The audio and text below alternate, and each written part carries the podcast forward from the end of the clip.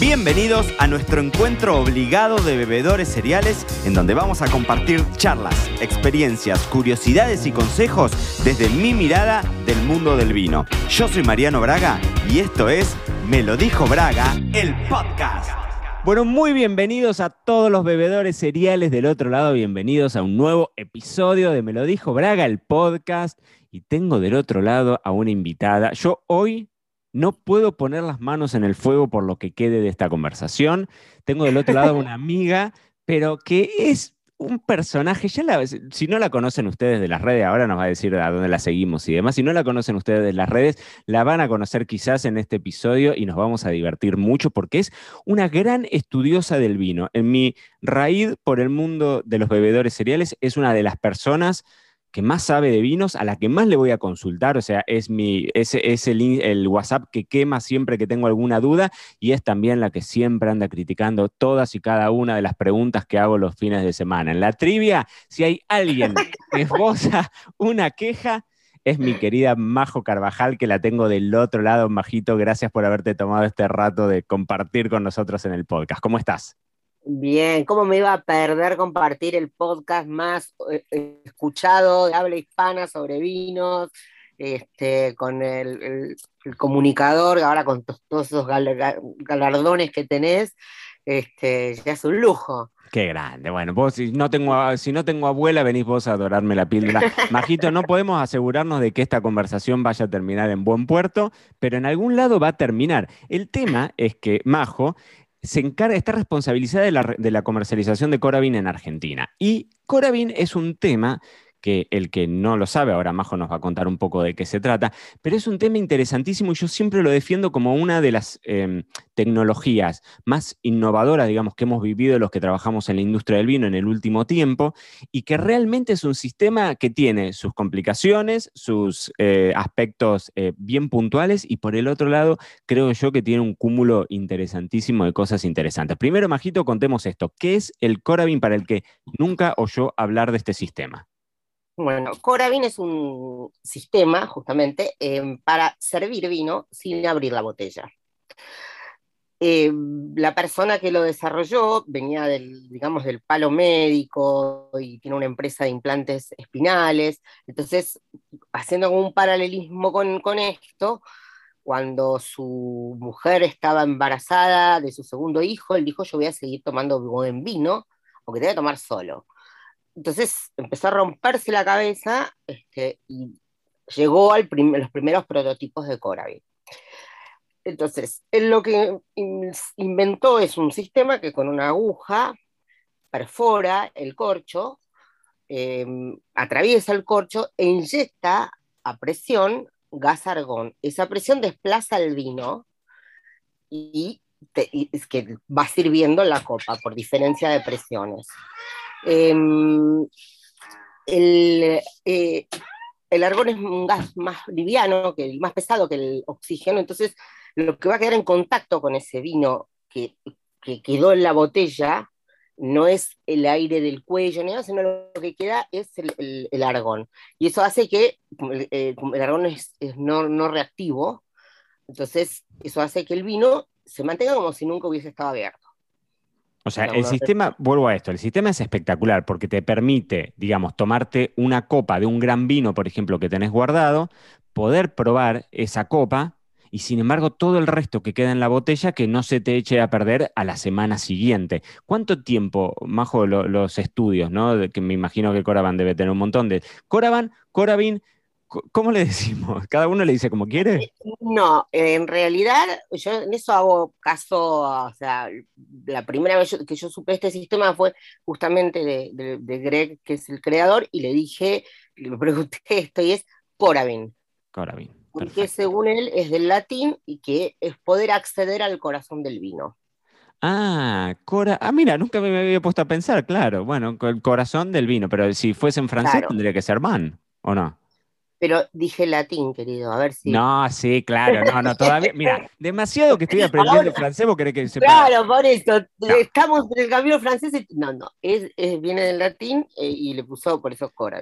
Y escúchame, vos sabés latín, no. a tanto, tanta fe no te tengo. Ah, pero algunas raíces, estas cosas, colegio católico tenías que... Sí, no, sé cómo no te habrán hecho. Ya me contarás. En, en, algún otro episodio charlaremos, charlaremos de esos raíces. Tengo Pero una hermana más grande que se portaba bien.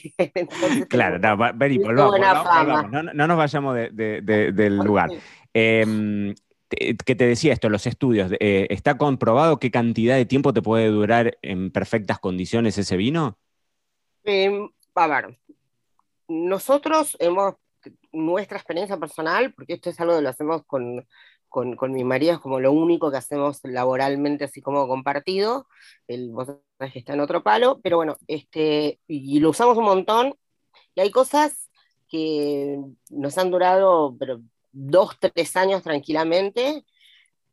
Los clientes te dicen que algunas cosas este, mm, se caen cuando las vienen volver a servir y otras. Hay diferentes experiencias, pero seguramente dos, tres meses tranquilamente. Yo, por ejemplo, hay vinos que me los traigo y, porque colecciono verticales que me encantan. Uno de ellos, ya sabes, el, el Tondonia Blanco, que es como mm, cada vez que voy me traigo. Claro, cada vez que voy me traigo la, la añada del momento, y por ahí tomo de uno, tomo de otra. Este, a Alex le gustan un montón los, los Riesling del Mosel, eh, los granos nobles, todas esas cosas, que por ahí, que si quiero tomar una copa. Para mí, cuanto más ácido y más estructura tiene el vino, mm, mayor va a ser la duración. Esa es mi experiencia. Ok, ¿Y, tiene que ver también qué cantidad de, vino le sacaste? O sea, es lo mismo si está... Me imagino, claro, nosotros cuando ya queda una copita al fondo... Lo descorchás. Lo abrimos.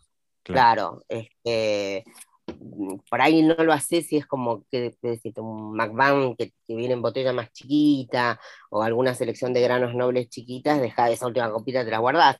Pero este, en general, sí, la, si la botella queda por debajo de la mitad y no va a ser lo mismo. Pero bueno, para mí los cambios eh, en muchos casos son, nos decía un enólogo eh, eh, del enólogo de Cheval, que para él, por ejemplo, le redujo a la mitad las, las muestras que tiene que enviar a los periodistas. Claro, totalmente. Bueno, vos sabés que es un sistema que se usa mucho, por ejemplo, acá en España, todos los distribuidores, todos los distribuidores, las catas las llevan adelante con, el Coravan o con el Coravin, porque justamente te da la posibilidad, si tenés que servir una copa sola a la persona del restaurante, suponte que es la encargada de armar el, la carta, vos llevas el, sobre todo, y acá va también mi pregunta que muchas veces cuando me dicen, che, Mariano, ¿vale la pena comprarme el Coravin? Yo siempre le digo, ¿vale la pena si es que tenés vinos que lo justifican? ¿Estoy diciendo una pavada o estás de acuerdo conmigo? Eh, a ver, el otro día justo estábamos, este, esta conversación surgió en una bodega, estábamos catando y mm, el flaco, el dueño de la bodega, eh, dijo que lo usaba un montón y había, al lado de nosotros, había unos tipos, unos suecos que, claro, esa gente atlética, que toma lo justo, que come lo justo, que llegaron en bicicleta, en el, toda esa gente sana. Este Con las que yo no comulgo, tenés que decir vos. No, digamos, los admiro, tienen todos mis respetos, o sea, subieron por los pueblitos de Tocay, era así, abajo hasta que llegamos a hablar con este a que nos hacía la cata, el chabón este. Y eh, ellos decían que ellos es por tomar una copa, o sea, claro. porque si no lo abrís, y es cierto, no sé si es tanto, a nosotros no, es por una cuestión del precio, pero hay cosas que por ahí las trajiste eh, para probar, para estudiar, porque te gusta, sabes que están jóvenes, hay un montón de espectros en los cuales sacar una copa de vino está bien y sacarle este, em, digamos, no tenés ganas de matarla. Otra cosa que, o también está cuando estudias, o cuando cae mucha gente a tu casa y todos traen vinos buenos, viste que pasa eso en la industria, y a mí me da pena eh, cuando entras, eh, tomás, tomás, tomás, y a la mañana siguiente dices, pucha, todo esto, esta botella murió, no la vi pasar. Em, entonces, a partir de un punto, o sea, tipo, cuando ya veo que ya todo el mundo tomó dos copas, tres copas, tiran un corabín y cada uno se sirve lo que quiere y después se lo lleva o queda, lo dejamos para la próxima, lo que sea. Pero me da como pena. Escúchame, Majo, no me puedo concentrar. ¿Qué estás haciendo? ¿Te estás preparando un café? ¿Estás abriendo puertas? ¿Qué estás haciendo? No, me Yo te estoy haciendo una entrevista y vos estás paseando por la casa. Perelman me acaba de traer el, café este, de la mañana. El café de la mañana, el café de la mañana, sí, sí, sí. Hoy eh, estamos, estamos temprano y haciendo.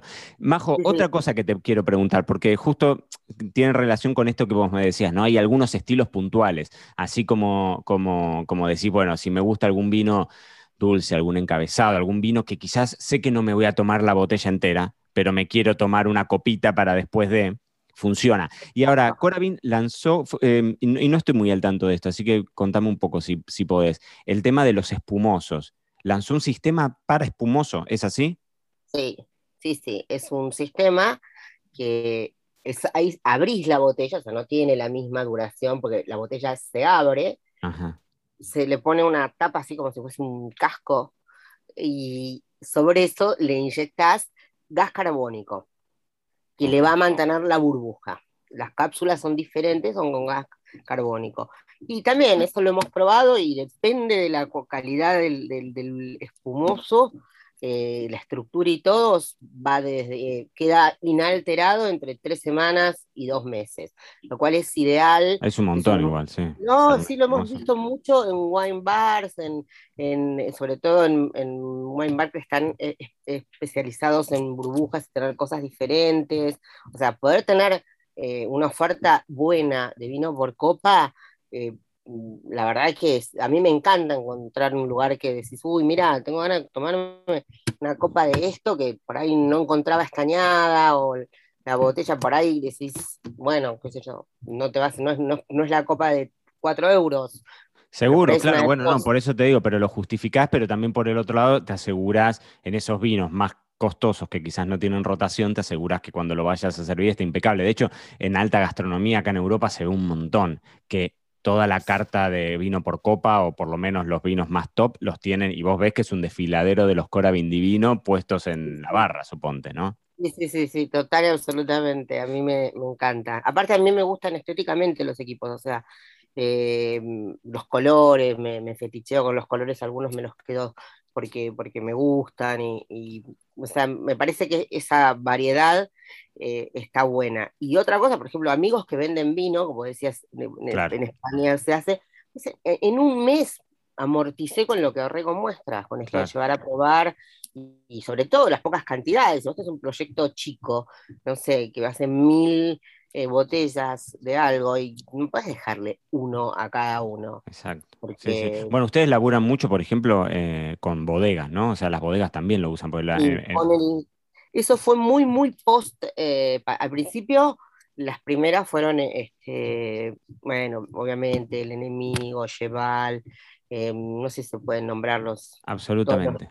Ah, sí, sí, Cobo, con Viña Cobo, o sea, tenemos como muchas eh, partnerships con, con, Premium, pero claro, con la vuelta del turismo, y, que no se sabía qué esperar, ni cuánto iba a querer. Entonces ahí se empezaron a sumar un montón. Este, y sí, en Mendoza se está, se están moviendo bastante. Este, Majito, y vamos con, no sé si son mitos o si son riesgos efectivos, esto de que la botella te puede explotar, de que la aguja te podés lastimar, ¿Cómo, ¿Cómo funciona eso? Contame.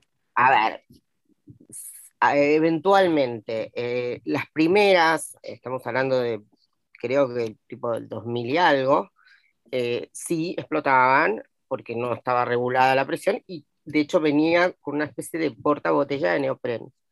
Em, hoy no sucede eso.